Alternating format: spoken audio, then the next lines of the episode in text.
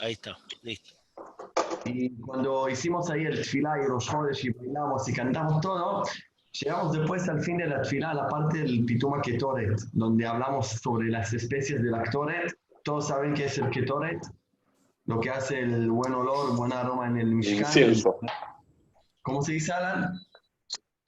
Incienso. Incienso, sí, gracias.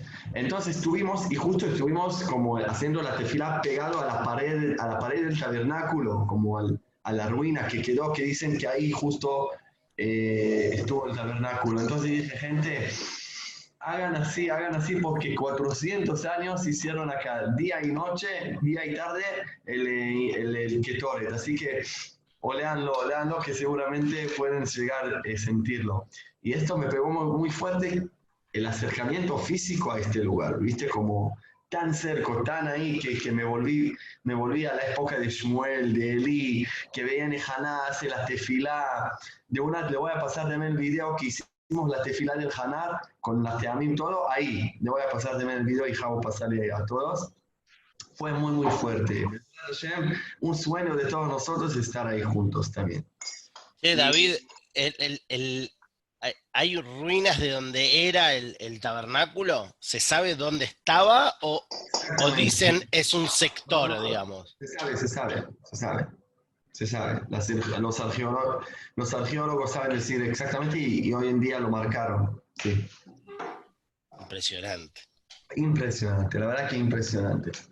Bueno, eh, y eh, tiene que ver con el capítulo que vamos a estudiar hoy, eh, porque mm, no quiero spoilar mucho, pero una de las cosas que pasan en este capítulo es que en este capítulo eh, se destruye Shiloh. Bueno, hoy, hoy nos vamos a despedir de Shiloh en el estudio de nosotros y también vamos a ver qué causó esta ruina. Unas cosas ya, ya, ya fuimos viendo en los capítulos anteriores, pero también una cosa nueva que nos presentamos hoy, que es una, una cosa también importante de la historia de todos nosotros, de este día, de este capítulo y adelante, es que tenemos unos nuevos, eh, unos nuevos compañeros. Y esos compañeros se llaman los Pelishim.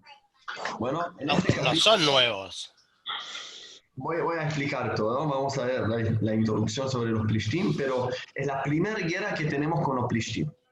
Una de muchísimos. Bueno, la primera guerra que tenemos con los Plishtim es acá, pero durante todas las épocas de los reyes de Israel, hasta, el- la, hasta la destrucción del primer templo, es una época, digamos, de, de 600 años, nos acompañan los Plishtim y sería bueno que nos conoce- conocemoslo. Es verdad, Javo, que los Pelishtim los conocemos ya en Bereshit, ¿cierto? En Bereshit conocemos que Yitzhak fue vivir en la tierra de Pelishtim. Sabemos que Abraham vino, eh, eh, encontró pozos de agua y después los Pelishtim lo taparon, Yitzhak lo destapó de nuevo. Como ya conocemos el conflicto, pero igual el Pelishtim como un pueblo, como una, como una eh, digamos, como una fuerza, como un, como un enemigo que tiene mucha capacidad, la novedad es acá. Antes eran como molestias, molestias, o a veces también teníamos, eh, Yitzhak de una tenía buena relación con ellos, hasta que algunos dicen que no son los, no son los mismos, no son los mismos Plishtim. Pero también si vamos a decir que son los mismos Plishtim de la época de Abraham y de Yitzhak, y los Plishtim de la época de acá, de Shmuel, eh, entendemos que algo cambió. Y eso es lo que quiero enfocarme. Yo quiero compartir la mapa. David, ¿sí? una pregunta. Eh, no, no eran uno de los, de los siete pueblos que había que sacar de Canaán. E- Era, era, eran de- porque no están mencionados dentro de ellos. Correcto, correcto. Y ya vamos a entender por qué no están. Tenés razón, muy importante lo que decís, pero ahora ya vamos a entender por qué no entran. Eh, bueno, esta es la mapa de Israel. Eh, digamos, voy a ubicarnos un poco. Mar de Galilea, Mar Muerto, eso es la parte eh, este de Israel. La parte, par- perdón, la parte oeste de Israel. La parte este de Israel. Eh, no, ¿qué quiero decir? Perdón, dije bien. La parte este de Israel. Ahora la parte oeste, Haifa está acá, bueno, Tel Aviv, Yafo, Ashdod, Ashkelon, Gaza sigue acá hasta la península de Sinai para abajo, egipcio. Bueno, yo puse acá las líneas de la frontera hoy en día en Israel solamente para que tengamos en cuenta, pero en realidad no existen. Bueno, en este caso. ¿Lo ven? Sí. La frontera hoy en día baja de Gaza en una línea recta hasta Eilat de un lado y del Mar Muerto con una línea recta también hasta el Mar, hasta, hasta el mar Rojo, hasta Eilat. Perdón. Bueno, esos son los, los líneas de hoy en día, pero en esa época no existían esas líneas, bueno, y la- los límites eran distintos.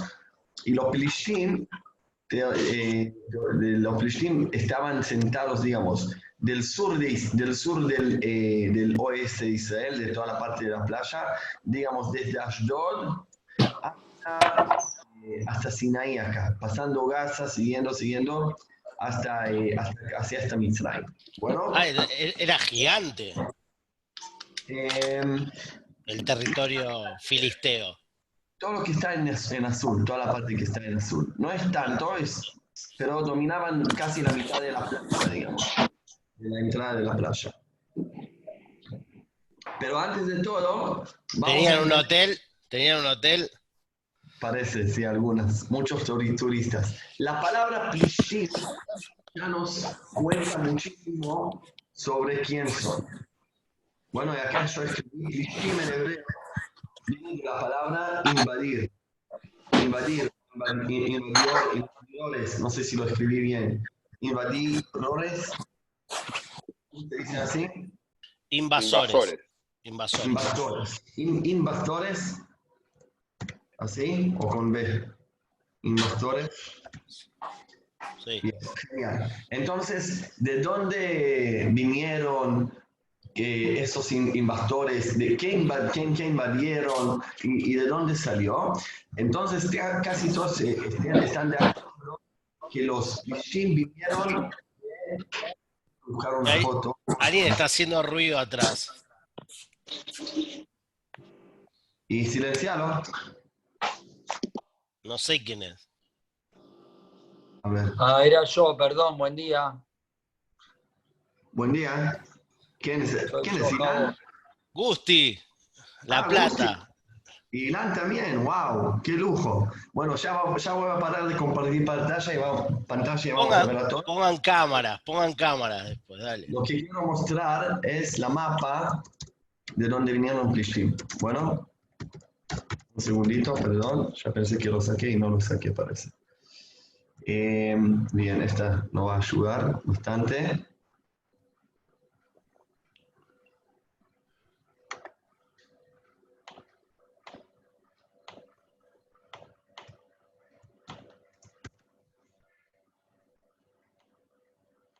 Segundito. Bueno, lo voy a agrandar un poco para que entendamos. Acá vamos más al macro para entender. Ven a Israel. Israel acá está muy pequeñita. Esta es Israel. Bueno, más o menos. Esta parte. Entonces los Plishtim son invasores porque vinieron de más o menos por griega, de los, eh, de los islas al lado de, de Grecia, Turquía, por ahí, vinieron con, eh, con barcos y in- invas- invastieron toda la parte esta del sur de Israel. Por eso también están tan pegados a la playa. ¿Sí? Ahora entendemos mejor por qué están tan pegados a la playa, porque de ahí vinieron, vinieron por acá, empezaron a conquistar toda la parte del, eh, del, eh, del, eh, sur de la playa de Israel. Bueno, entonces ahora entendemos su, su nombre, de dónde vinieron y por qué también no pudieron agarrar más de porque vinieron del mar y este fue el punto de inicio de ellos, no el punto del fin de ellos. Y de acá siempre intentaron entrar más al centro de Israel, subir a las montañas acá, subir a las montañas acá, subir a las montañas acá. Am Israel, bueno, y ya doy eh, tiempo para preguntas, está sentado en realidad en toda la parte de Israel, pero en la mayoría en las montañas que están acá, en ese movimiento que estoy haciendo. Esas son las montañas, las sierras de Israel, y siempre, de, cuando vino también Joshua, no pudimos ganar a los Plishtim, no pudimos ganarlos hasta el final. Siempre quedaban, siempre eh, nos quedaron como, como una molestia en, en el ojo y, y de ahí intentaron eh, siempre con- conquistar más parte de nosotros y plas- aplastarnos más, eh, y por eso teníamos muchísimas guerras con ellos. Hasta Ah, acá, Adayón. ¿Ah? ¿Preguntas? ¿Dijiste hasta hoy? Adayón, digo. Bueno, es un punto también interesante. Bien, cada vez que decís algo, nos abrís una ventanita linda. Ya voy, ya explica, voy- ¿qué es Adayo? No sé qué, perdón. hasta hoy. Adayón, hoy. hasta hoy. Están en Asa. Sí, ya, ya, vamos a, ya vamos también a hablar sobre esto, pero también quiero decir que los Plishim estaban acá siempre, como de Bereshit ya estuvieron. Pero en esa época los egipcios siempre los limitaban a Plishim, los limitaban a Plishim, los limitaban a Plishim. Y parece que cuando Jacob vino, bajó a Egipcio y éramos esclavos ahí los 110 años, los Plishim pudieron, eh, eh, digamos, enraizar más en Eretz Israel y tener más fuerza, se unieron, eran como cinco ciudades, cinco ciudades, ciudades eh, grandes de ellos, Ashdod, Ashkelon, Aza, Gat y Ekron, esos son los nombres, eh, que fueron como ya tomando una forma, un, un- seguimiento territorial, que ya era difícil ganarlos, y también los egipcios ya como eh, le dejaron agarrar toda esta parte. Bueno, entonces esta es la, introducción sobre Plishim. Sí quiero decir algo sobre lo que dijo Alan sobre los palestinos. Bueno, ya pueden escuchar etimo- eh, la etimo- etimología, se dice también en castellano etimología. ¿Sí? Etimología, sonido de palabras. Sí, etimología. Etimología, gracias. La etimología sobre, eh, con- que tiene la palabra Plishim con Palestina.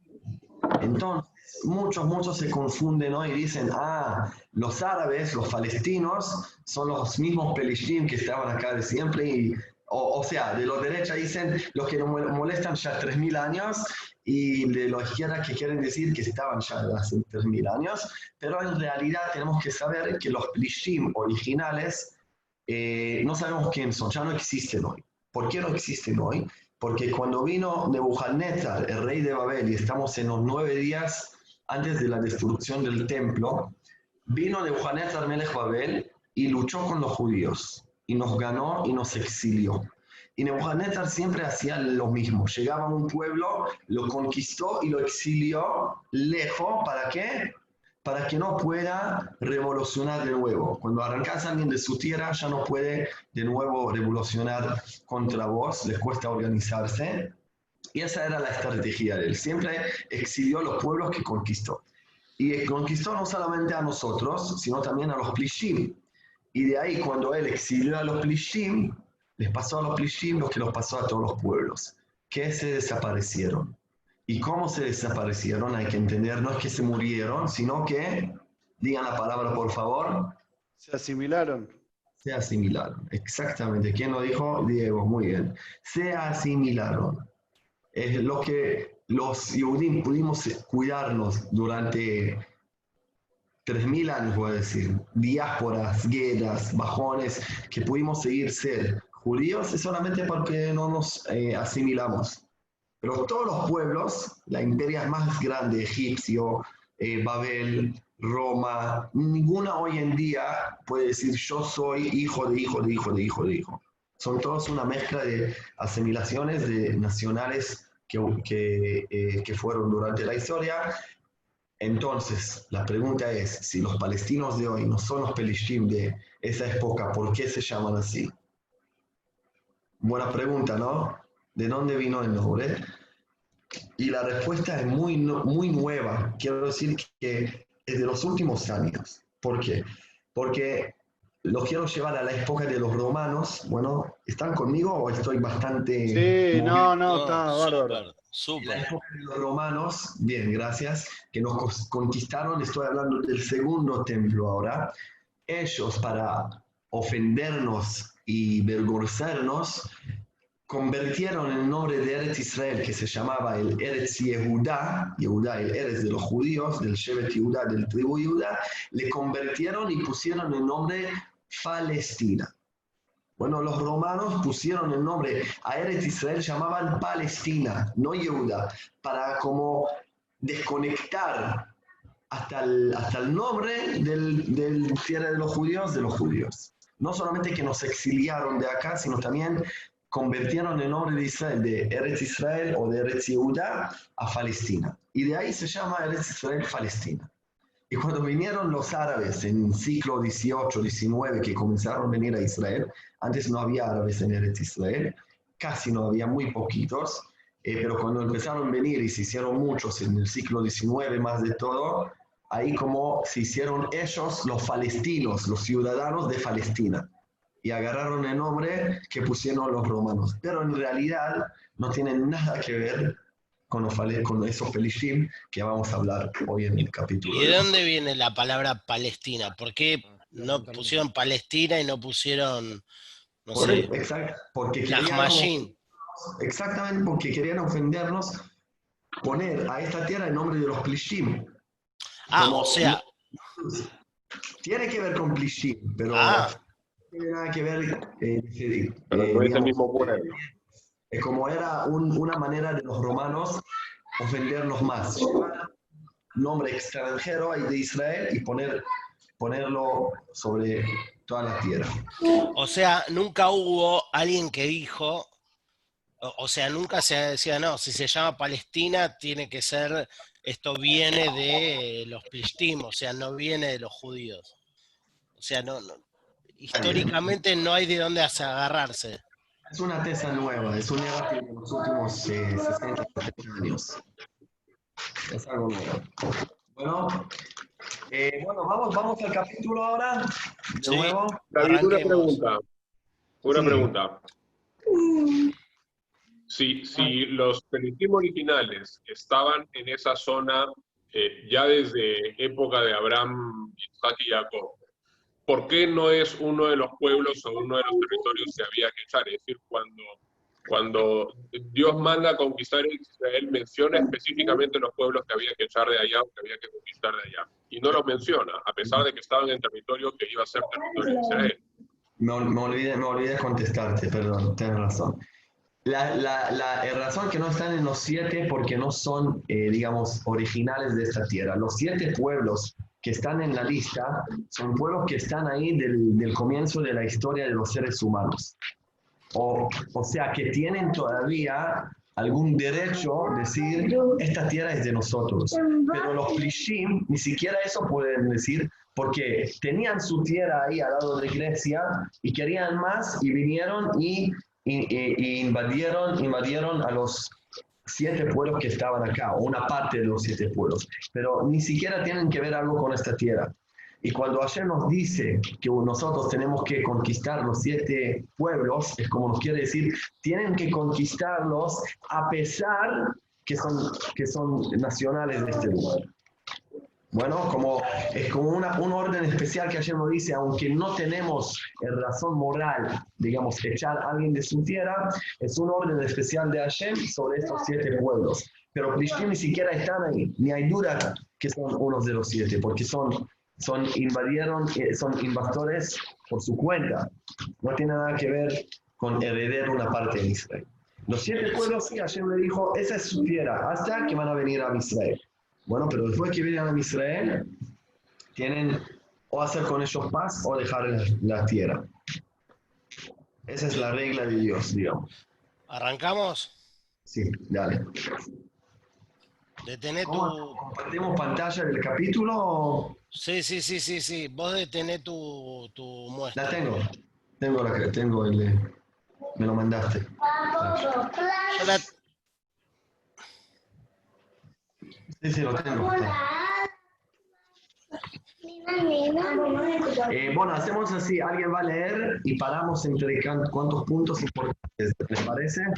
Dale. Yo ya lo tengo si querés abierto, David. Va- si bueno, querés, des- desconectate y yo me abro, yo lo bajo. Ahí está.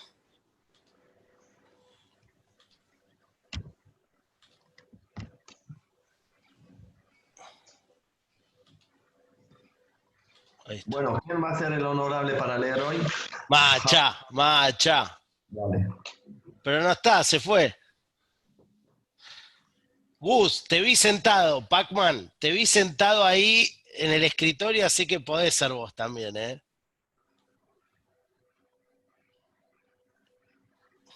Gus Pacman. ¿Está ahí o, o no se anima?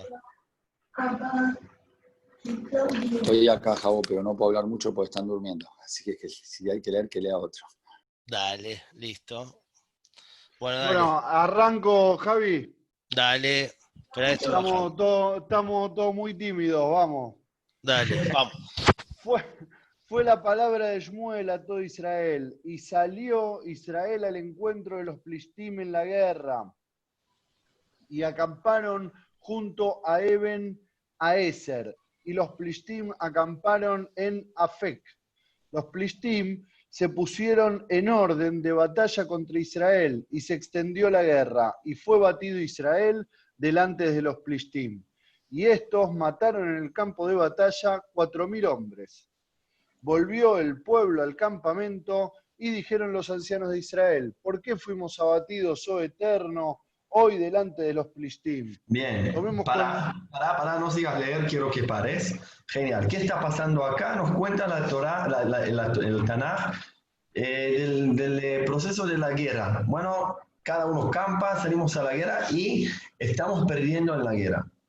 Vienen todo el pueblo y ¿qué dicen? ¿Cuál es la pregunta que hacen? ¿Cuál es el, No, a mí, la a mí, pará, mi primera pregunta, mi primera pregunta es, la primera vez que Shmuel sale a todo Israel, fracasa. Muy bien, total, sí, tenés razón. Totalmente, tenés razón. Fue la palabra de Shmuel a todo Israel, o sea, el tipo arrancó como el Tujes. ¿Qué significa para vos? Bueno, todos los, todos los comienzos son duros. Todos los comienzos. Pero Javo, ¿qué significa? No, pero ¿Qué está hablando, de lo anteri- está hablando de lo anterior, no está hablando de que Shmuel dijo que vayan a la guerra. No. No, es la primera, Javo tiene razón, que es la primera vez que Sh- Shmuel sale y habla al todo pueblo de Israel. Como dice, che, hay una guerra, tenemos que salir, como un pueblo. Claro, por algo dijo eso, la palabra de Shmuel. La palabra de Shmuel no solamente a quién, a quién dice Shmuel. No, pará, y quiero decirte algo más. claro. Si, si leemos lo anterior, que dice, volvió el Eterno a mostrarse en Shiloh, quiere decir que cuando asume de vuelta, o sea, creció Shmuel, estoy en el 19 del capítulo anterior, que lo vemos acá. ¿Lo ven? Acá. Dice, Sí. creció Shmuel y el Eterno estaba con él. Y el Eterno no dejó caer a tierra ninguna de sus palabras. O sea que su palabra tenía fuerza. Conoció todo Israel desde Dan hasta Beersheba, que era fiel Shmuel, profeta del Eterno. O sea, lo posicionó. Responde a él, volvió el Eterno a mostrarse en Shiloh, porque se reveló el Eterno a Shmuel en Shiloh. O sea, volvió la, la después de todo lo que hicieron mal los hijos de Elí Sí. con la palabra Eterno. Y lo primero que dice ahora es: y salió se encuentro los Plishim en guerra y acamparon, y los Plishim se pusieron en orden y los mataron. Como tenía que ser totalmente al revés, decís. Como tenía que ser de sí, salimos y ganamos y lo reventamos. Total. Wow. Muy buena pregunta. ¿Qué, qué está pasando acá? ¿Qué está pasando acá? ¿Estuvimos bien? Si estuvimos bien, decís. Bueno, de hecho, lo- lo- lo- los, los jajamim se preguntan lo mismo. Lo- el- el- el- los ancianos, el Sanedrín preguntó- se, se hizo la misma pregunta. Bueno, eso lo quiero decir. Como ellos entienden que esta eh, perdida, se dice, no sé, no sé cómo se dice, la- la- que perdieron Sí, la guerra, como es como una, hay, hay un, hay un motivo hasta no es casualidad, ¿sí? ¿Qué hicimos? Cuando, cuando un cachetazo, si sos una persona muy, muy, eh, muy inteligente, dices, uy, ¿cómo me duele? No, no, no es lo que decís. Es decir, ¿por qué recibí esta- este cachetazo? ¿sí? No estás enfocado en el golpe, sino ¿por qué? ¿Por qué, eh, ¿por qué recibí este golpe? Sí, esta es la pregunta que hacen los an- eh, ancianos de Israel. Lama Adonai. Y esa es la pregunta que hace Javo también. Bueno, es, exactamente tu pregunta. Y a mí me gustaría pensar, que pensemos antes de la respuesta que dicen que vamos a hacer, ¿por qué? ¿Por qué perdimos en esta guerra? ¿Qué opinan ustedes?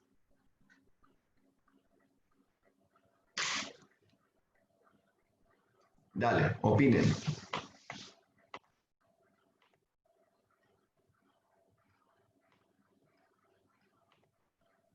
¿Qué pasó? Quizás, quizás después de haber pasado tanto tiempo desunidos, digamos, de, de- de- de haber estado separados, porque veníamos viendo que el tiempo de los Shoftim, Am Israel, no era, no era un solo pueblo, sino que cada tribu se las arreglaba por su parte. Salir a la guerra así no es cosa fácil.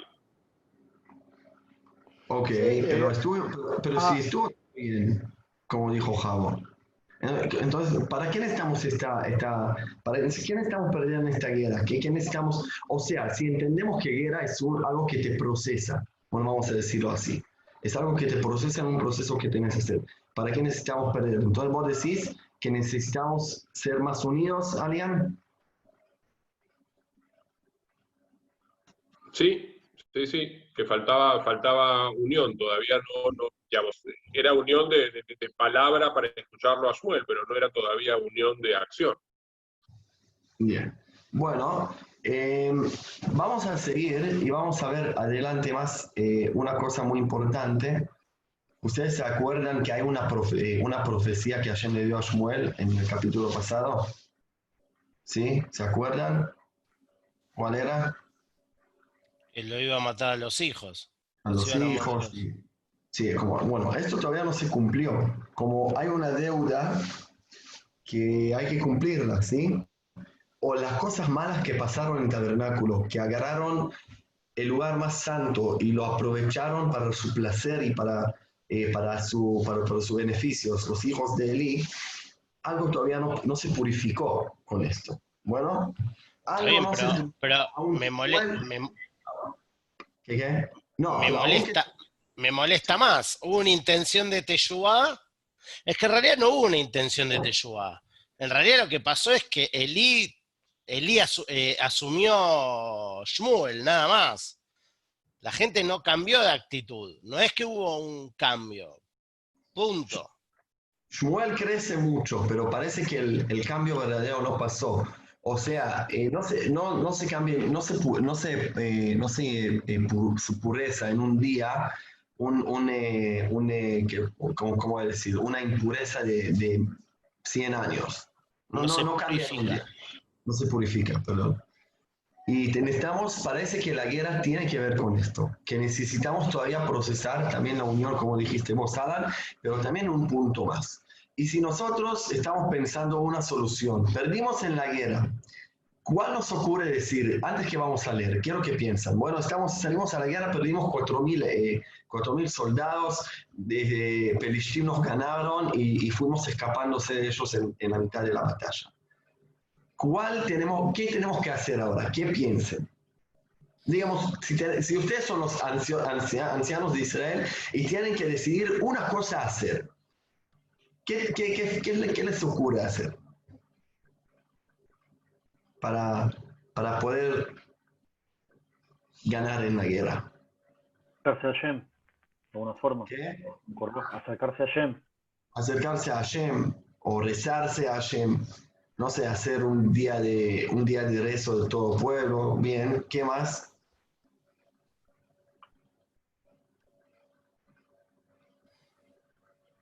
O sea, lo voy a decir simple, si entendemos que perdimos en la guerra porque algo todavía no procesó, sea la unión o sea la forma que se portaron ahí en el Mishkan, entonces, ¿qué hay que hacer para corregir esas dos partes? Eso, Expiar el pecado. expiar el pecado, pero vamos a ir de una forma. Es que para mí activa. el, el- el pecado se expió a partir de la pérdida de la guerra. O sea, creo que es la consecuencia, no es un castigo que, Hashem- que perdimos la guerra. Es una consecuencia de la situación en la cual los Yehudim estamos. Como dijo Alan, si estamos separados, eh, ahora queremos ir a pelear todos juntos, no hay forma que ganemos. Así no hay forma. O sea, es como que la teníamos que ver, teníamos que ver que de la otra forma no iba a funcionar. Exactamente. Entonces, ahora tenemos que entender ¿Por qué no fue y qué tenemos que hacer eh, eh, por, el tema? Por ejemplo, si falta unión, hay que hacer una campaña enorme de unión, ¿sí? Si falta, eh, si falta pureza en las acciones de las personas, de los Koanim, que, que, aprovechan y, usan todo lo que hay en el, en, el, en el tabernáculo para sus placeres, entonces hay que hacer algo por ahí, ¿sí? Lógicamente. ¿Cuál es la respuesta? Miren eso, seguí leyendo Diego, en cuatro, y ahora puedes leer hasta, para mí hasta después de la guerra. Tomemos. Bueno, Empieza con tomemos. Tomemos, vamos por el final, bueno, seguimos La- por la mitad del. Pasamos de página. Tomemos, sí, tomemos con nosotros de Shiloh al arca del pacto del Eterno y vendrá entre nosotros a fin de que nos salve de manos de nuestros enemigos. Entonces envió el pueblo a Shiloh y alzaron de allí el arca del pacto del Eterno de los ejércitos, que reside su honor entre los querubines, y estaba allí los dos hijos de Eli con el arca del pacto de Dios, Jofni y Pinjas, o Pinjas, no sé cómo se pronuncia. Fijaos, Y Pinjas. Y fue cuando llegó el arca del pacto del Eterno al campamento y gritó todo el pueblo un gran grito, que se aturdió la tierra. Oyeron los plistim el ruido del grito y dijeron, ¿por qué es ese ruido de gran grito en el campamento de los Ibrim? Y supieron que el arca del Eterno había venido al campamento. Entonces eh, tuvieron miedo los plistim, pues pues dijeron, ha venido Dios al campamento. Y dijeron además, ay de nosotros, porque nunca, fui así- nunca fue así anteriormente. Ay de nosotros, ¿quién nos salvará de manos de estos dioses poderosos? Estos son aquellos dioses que, hicier- que hirieron a Egipto con toda plaga en el desierto. ¿Sigo, David? ¿Por ¿Eh? qué pensaron, quiero hacer una pregunta, ¿por qué pensaron los, los ancianos de Israel que la solución va a ser traer la arca? ¿Qué tiene que ver? Sacarla del tabernáculo y traerla a la guerra. ¿De dónde tomaron esta idea? Díganme ustedes. En, re- en realidad es medio, es, si uno lo piensa también es, llega un poco a la parte pagana, ¿o no? De Muy bien, Dios físico. Muy bien lo que decís, muy bien lo que decís. Al lugar, ¿sí? Para mí sacaste el punto. Al lugar de entender, ¿sí? Que tenemos que, digamos, mejorar nuestra reunión, nuestras acciones, ser más puros. Que si no vamos a traer el Aarón, que es un, un mago, bueno, es un Dios que no va a ayudar. Ahora, ¿por qué se confundieron para mí con eso? ¿Por qué puedo, puedo decir que confundieron? Porque, ah, no, no leímos todavía que perdieron la guerra, ¿no? No, no. No, todavía no. Igual también, David, como que había un consenso en todo el pueblo, porque el grito que pegaron habla de, de que todo el pueblo creía en el power del arca y que iban al frente como locos con eso. O sea, si estaban equivocados, estaban todos equivocados. Todos, sí, sí, bueno. Tenían la misma creencia. Son, son los, ima- imagen de todos, no, no son dependientes del pueblo, en este caso. Eh, pero los que tomaron la arca es como tomaron como un- una cosa maga, vamos a decir un- una palabra todavía un poco más fuerte, lo tomaron medio como idolatría. Yo tengo mis dioses, los pelishim y todos los pueblos paganos, cada uno, cada soldado tenía su dios en su mano y luchaba con esto. Ustedes, eso, eso saben ustedes. No- nadie nos salió a la guerra sin un diosito en su mano. Entonces los pelishim tienen su dios, su idolatría, y los Yehudim tienen su idolatría. Bueno, eh, a nosotros es, un, es una arca y a ellos es un, eh, una imagen de, un, de, un- de un, eh, de una muñeca, qué sé yo. Pero a Israel tomaron el Aarón en la misma manera. ¿Y de dónde, de dónde llevaron? ¿Por qué se confundieron? Porque si ustedes se acuerdan o saben, el- la, la arca siempre manejó a nosotros en el desierto, antes de nosotros, como eh, eh, hizo, hizo las montañas plataforma para que podamos ir como tranquilos. Y también en la guerra en Malek, que hicimos las siete vueltas, ¿qué decís, Andy? ¿En la guerra de Malek también estaba? No, en la guerra de Amalek no. No. Eh, en la guerra de Amalek no, no había todavía la arca, no existía. Todavía no, no, se, no, se, no se hizo el tabernáculo. Fue antes. Pero, pero también en la guerra que tuvimos después nunca sacamos el arca. Pero sí en Jericó, si acordamos bien, la arca fue milagrosamente después de las siete vueltas y cayeron las murallas. Y se confundieron los ancianos de Israel con entender que en Jericó fue ayer lo que tiró las murallas, no la arca. Y me ¿Sí? sigue conf- Hay dos cosas. Uno, con respecto a lo que dijiste vos antes, fíjense que acá habla de dioses poderosos. O sea que lo están viendo, como vos decís, desde un lado eh, pagano, ¿entendés? De dioses. O sea que ni Israel pudo demostrarle al mundo de que eh, a- Israel eh, Hashem Echad. O sea, no podemos mostrar que somos, que, que Hashem es el único Dios y que no hay otro Dios. O sea, seguimos con un mensaje pagano frente a los demás. Y lo otro que, y, la otro, eh, en base a lo que vos dijiste antes de, ¿cómo se dice?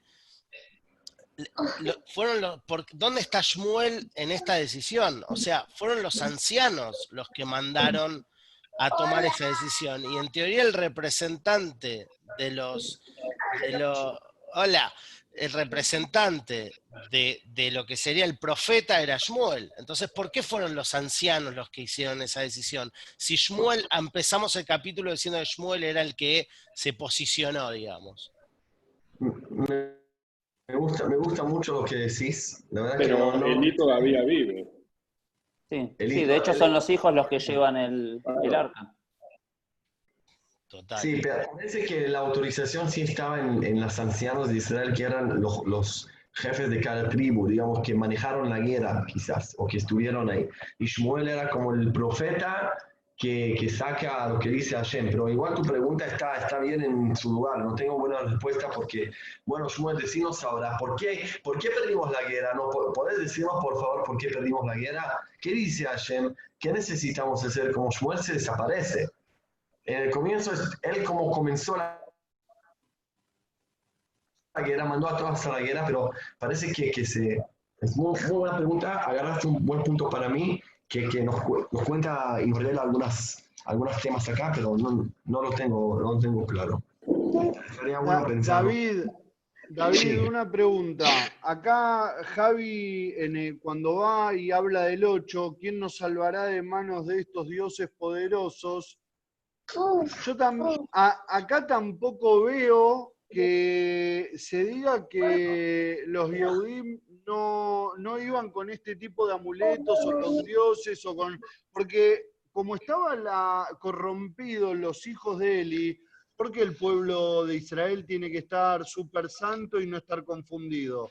¿Dónde, ¿Dónde me dice a mí que no tenían otros dioses o que no tenían otro... o- porque sí dice, ¿quién nos salvará de manos de estos dioses poderosos? O sea, de un lado sí se veía en el pueblo de Israel dioses poderosos. Y de nuestro lado no dice que no existían, que no los tenían, que no los llevaban a la guerra. No, No pero sé, no, no, la- la- la- eh, eh, están hablando los, filis- los plishtim son los que están diciendo eso. No los judíos. Los dioses poderosos, hay de nosotros, hay de nosotros. O sea, están hablando, de, se, se están poniendo el rol de los plishtim ahí hablando. O sea, escu- Sí, lo- si, si es, en el, si es en el rol de los Plistim y dice, ¿quién nos salvará de manos de estos dioses poderosos? Y están hablando de los gritos que pegaron, están hablando de los Yehudim. Están hablando de que los dioses poderosos están en el pueblo Yehudí. ¿Me entendés? Obvio, obvio, porque conocían también la historia, lo que pasó en Egipcio, en, en la apertura del mar, en el desierto. Está bien, ¿y quién, y dice que no? O sea, ve- venían Claro, también, por ahí de verdad practicaban la idolatría. En el- claro, en el camino se, se metieron, o sea, a hacer un becerro, eh, o sea, venían de, de 200 años de tener tradiciones eh, muy, muy paganas eh, en Egipto y yo, va, qué sé yo, quizás eh, a depurar o a expiar no era nada más el problemita de los hijos de Eli, Porque uno quizás lo toma como ejemplo de lo de los hijos de Eli. Pero acá me parece que, O sea, como siempre, el Decís que, con- tiene que contagió al pueblo. Sí, sí, Lo sí. accesorio, sigue, lo accesorio sigue la suerte de lo principal. Eli no hace nada, los dos hijos son un desastre. ¿El pueblo cuál es el ejemplo a seguir? Totalmente. Y quizá, y quizá como en una gangrena cuando te cortan la pierna, eh, que Shmuel haya, haya dicho que era, o sea, profeta, tenía la, el poder de comunicarse y decir vamos a la guerra, quizá era esto de cortar una pierna y, y- y seguir adelante con, con la vida del pueblo. O sea, para mí acá, no sé, vos David, hay un montón de cuestiones. Esto de los dioses poderosos eh, no, no, no está para pasarlo desapercibido. O sea, está hablando de algo del pueblo, de costumbre del pueblo, y está hablando de que, y que es algo que claramente no va. Sí, obvio. Eh, Para mí tenés razón 100%. Es como, tenemos un problema. ¿Cómo lo solucionamos? Vamos a solucionarlo de una forma bastante, como dijo Gaby Trutner, pagana, idolatría y sin entender nada, como no entendimos nada, volvimos para atrás. Somos como los egipcios, como los flishtim, como todos que pensamos que todo está condicionado con, con, con los diositos y no con, con una cosa mucho más grande que es Hashem, que es nuestras acciones, cómo nos portamos. Eso significa idolatrar, es decir, que las cosas no son depende mío, es depende de mis dioses. Y siempre el judaísmo intentó dar responsabilidad a la gente y entender, no, todo lo que pasa en el mundo es por vos. Todo lo que pasa en, en tu vida es por vos. No es que es un suerte que si tienes un Dios y te portás mal te va a ir bien, y si sos un justo y tienes un mal Dios te va a ir mal. Así pensaban ellos. Y el pueblo judío vino para, eh, eh, para dar esta novedad al mundo. Olvídense, tenemos que portarse bien porque todo se pierde como nos portamos. Es una idea que el mundo no estaba claro. Sube bacallá, sube bacallá. ¿Sabes de Juan Zorli? Toda. ¿Se entiende? Entonces. David, una que- pregunta. Sí. Perdón. Eh, ¿No es también costumbre, en, no sé, en otras guerras, me parece, más adelante, de llevar el arca, de llevar las lujot, las primeras, que el rey vaya con el arca? ¿No, no es una costumbre que el pueblo de Israel? ¿Por qué ahora lo estamos posicionando como algo pagano cuando después, por lo que me acuerdo, eh, era una costumbre cuando salían a la guerra?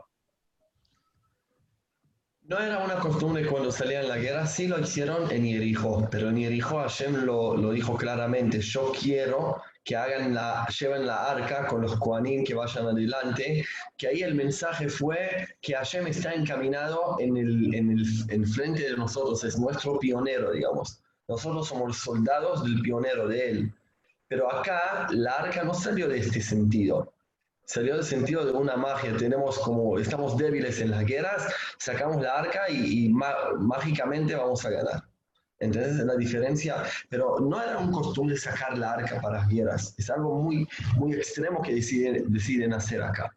Es la primera guerra que tienen hace muchos años de nuevo, como quizás también no tenían la memoria cómo se hacen las guerras, pero se asustan mucho y dicen, bueno, llevamos la arca y mágicamente solo, lo solucionamos.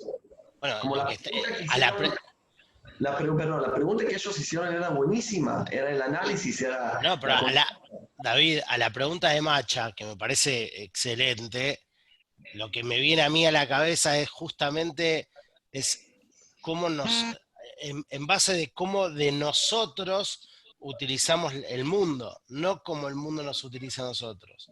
¿Entendés? Si nosotros entendemos que es Hashem las cosas van a ir por un camino. Ahora, si lo utilizamos como una parte de- con otro fin, no va a generar esa consecuencia. ¿Entendés? Entonces, es como, como vos te parás frente a la vida, ¿no? Sí, sí. Bueno, eso es lo que... Yo, yo entendí que Macha dijo otra cosa, pero dijiste esto, sí, es así, perfecto. Yo No, no tan que- profunda. ¿Ah? No tan profunda. No, que Javo le, le dio una interpretación profunda. Con lo que hicieron, si era un costumbre, así entendí yo. No, no, yo lo que, lo que estudié es que sí, que era, que era algo que salían como un simán, como, como que en verdad la guerra no las peleaban los hombres, sino que las peleaba Shem. Entonces salían con las lujot y con el arca y el rey salía al frente y todo. pero es cierto también el análisis más profundo de Javo de, bueno, de- de- de- en definitiva es lo mismo, es quién gana la batalla, digamos, o sea, en quién confiamos, no como amuleto, sino como, como, como creencia, digamos, fe. Sí, igual con- confiados estaban porque dice que salió Israel al encuentro de los Plishtim. O sea, estaban recontra confiados. El arca era para seguir con el envío. ¿En qué? pero ¿Confiados en qué? Diego, en confiados que iban en a qué? ganar. Yo, yo No, creo que en que iban a pero ganar. ¿por No. qué? Pero ¿por qué estaban seguros que van a ganar? Porque No, tenían el porque- amuleto, no porque, claro, no estaban unidos. Estaban haciendo abodazará, es como tengo mi, tengo mi, mi celular de la suerte, voy a ganar hoy, ¿no? Total. No funciona así el mundo. Dale, Bueno, seguimos estamos en, en el Dale. 10, ¿no, Diego? No, en el 9. No, no, no, nueve, nueve, nueve. Esfuércense y sean hombres, oh Plishtim. No sea que tengan que servir a los Ibrim como ellos han servido a ustedes. Sean hombres y peleen. Pelearon los Plishtim y fue batido Israel y huyó cada hombre a su tierra. Fue la mortandad muy grande, pues cayeron Su de Israel tienda, su 30 tienda. mil, perdón, su tienda. Eh, su tienda. Fue la mortandad muy grande, pues cayeron de Israel 30.000 soldados de a pie. El arca de Dios fue tomada y los dos hijos de Eli, Hofni y Pinjas, fueron muertos. Corrió un hombre de Biniamín desde el campo de batalla y llegó a Shiloh en aquel mismo día, con sus ropas rasgadas y tierra sobre su cabeza. Y cuando llegó, he aquí que Eli estaba sentado sobre una silla al lado del camino, vigilando, porque estaba su corazón temblando por el arca de Dios. Y cuando el hombre llegó, contando lo sucedido, en la ciudad, toda la ciudad dio gritos. Y cuando Eli oyó el ruido de la gritería, dijo, ¿qué ruido de tumulto es este? Y aquel hombre se apresuró, vino y contó lo sucedido a Eli. Eli era de edad de 98 años y sus ojos se debilitaron, de modo que no podía ver. Dijo el hombre a Eli, yo vengo de la batalla, vamos a pasar a la otra hoja, yo vengo de la batalla, pues yo de la batalla he escapado hoy. Entonces dijo Eli, ¿qué aconteció, hijo mío? Y contestó el anunciador diciendo, huyó Israel delante de los Pristim y también una gran mortandad hubo en el pueblo. Y también tus dos hijos, Jofni y Pinjas, murieron y el arca de Dios ha sido tomada. Ah, Un desastre. ¿Sigo? Un desastre. Si puedo, Sí, sí, sí, sí. sí quiero que leemos hasta el final, no falta mucho. Bueno, dale, dale. Sí, Ocurrió que cuando el anunciador hizo mención del arca de Dios, entonces Eli se cayó de la silla hacia atrás, frente al portón. Se le quebró la nuca y murió, porque era el hombre muy anciano y pesado, y él había juzgado a Israel 40 años. Su nuera, la mujer de Pinjas, estaba encinta, cerca al parto, y cuando oyó la noticia de que fue tomada el arca de Dios y murió su suegro y su marido, cayó de rodillas y dio a luz porque le sobrevinieron sus dolores. En el momento que estaba por morir, dijeron las mujeres que estaban paradas al lado de ella, no temas porque un hijo has dado a luz. Pero ella no contestó ni puso atención. Y ella nombró al niño y Jabod, ¿se dice o Sí, cómo, sí, sí, cómo sí, se y dice? Jabod, Y con Jabod, falta de y nombre. Jabod, diciendo, se retiró la gloria de Israel por haber sido tomada el arca de Dios y por la muerte de su suegro y su marido. Además dijo, se retiró la gloria de Israel porque ha sido tomada el arca de Dios. Tremendo todo. Sí, la verdad que es tremendo, muy triste también. Quiero, quiero decir dos puntos y después me gustaría escuchar también a ustedes. Uno es que em, na- nada funcionó. Bueno, el arca viene al- al- al- a, la, a la batalla y todo se hace más peor porque viene el arca, con ellos viene Jofni y Pinjas, entonces ahí se mueran Jofni y Pinjas los Koanim el arca se va, eh, como lo llaman los, los plishim, se mueran 30.000 personas de Israel y la persona que corre de la batalla para contar a Elí también mata a Eli sin querer matarlo, porque cuando Eli escucha, bueno, todavía cuando escuchó que se murieron sus hijos, se agarró todavía, pero cuando escuchó que el arca fue, como fue secuestrada, ¿sí? Con eso ya no pudo y se muera. Entonces, estamos como en el peor momento y caso de Am Israel, como peor de antes, podemos decir. Esta guerra nos lleva a un, a un momento muy grave de Am Israel, muy, muy grave de Am Israel, aunque terminamos con alguna esperanza en el capítulo pasado, que todo se vuelve a su lugar, esta guerra nos lleva abajo todavía mucho más. Pero quiero también apuntar a la mujer. Para mí no es de casualidad que está acá la mujer y nos dice, como la mujer nos, eh, nos es como alguien que, que está de afuera, digamos, y nos resume todo. Nos resume todo, todo como que todas las bases de Israel se, se fueron. Los Koanim no están. Bueno, los representantes de Hashem no están. El arca, que es la gloria de Hashem, no está. Y cuando los Koanim no están y la arca de Hashem no están, Am Israel tampoco tiene gloria. Bueno, como nos fuimos perdiendo todas nuestras eh, fuerzas eh, y representantes espirituales dentro de Am Israel. Pero adentro de eso, adentro de eso nace un bebé.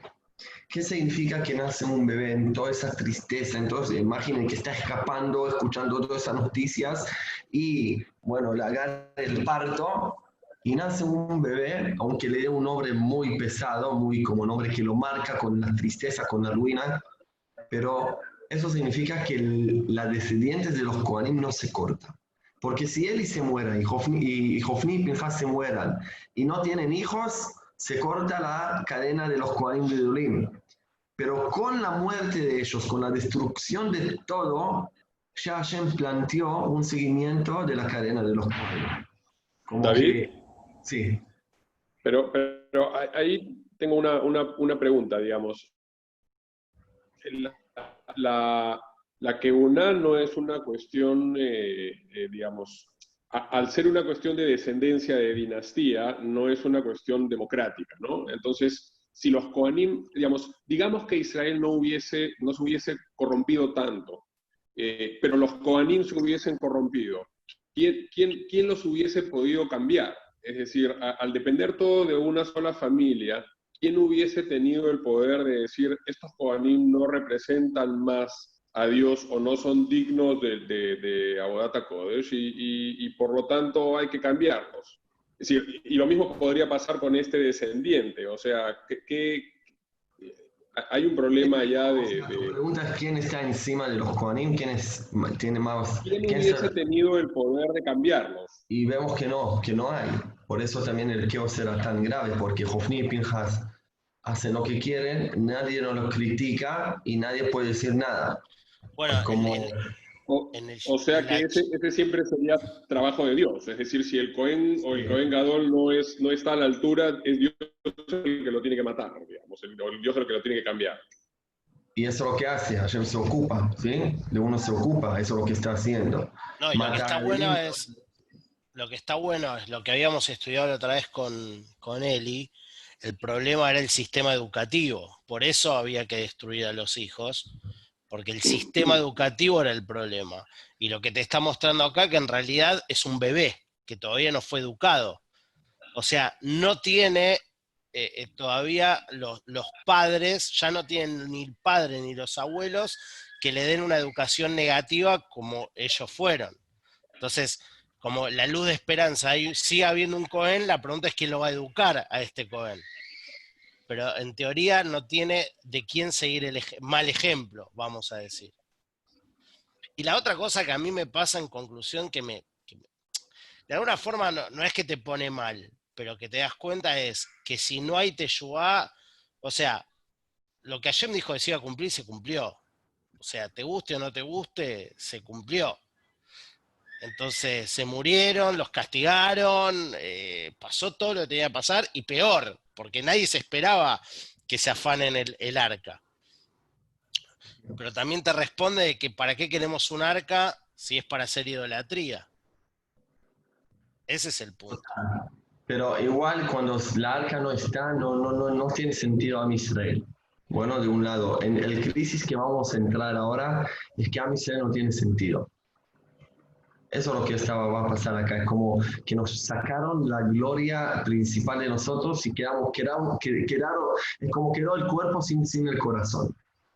Bueno, esa, es la toma que, eh, la forma que toman, eh, que toman, que van a tomar todo esto y, y, y con razón, digo yo, con razón, porque porque en realidad la arca es eh, la presencia más, más clara que de Hashem en este mundo.